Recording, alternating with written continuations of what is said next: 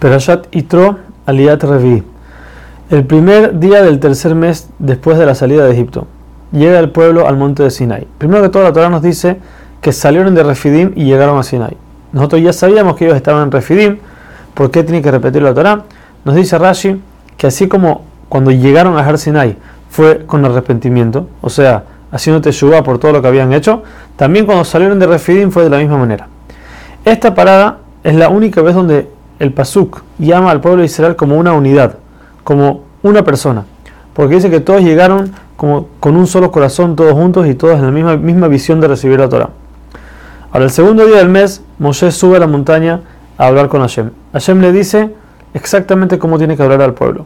Primero que todo le dice que a las mujeres hay que hablarles de las leyes de, manera suave y a los hombres de manera fuerte. A los hombres hay que darle, hay que mostrarle todos los castigos si uno no hace lo que tiene que hacer y todas las minucias de las leyes, cualquier cosa chiquita de la ley hay que enseñársela todo en orden. Después, tienes que, Hashem le dice a Moshe, tienes que decirles cómo ellos mismos vieron cómo Hashem castigó a los egipcios solamente cuando se metieron con Am Israel.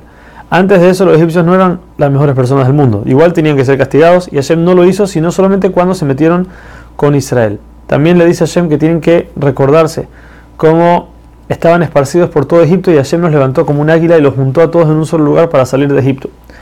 También, como dijimos la playa pasada, cuando los egipcios estaban tirando las flechas, la nube de Hashem las recibía y no, y no dejaba que caigan encima de ellos. Les dice que, aun y que siempre los principios son difíciles, el que agarra la Torah sobre él, entonces después se le hará dulce.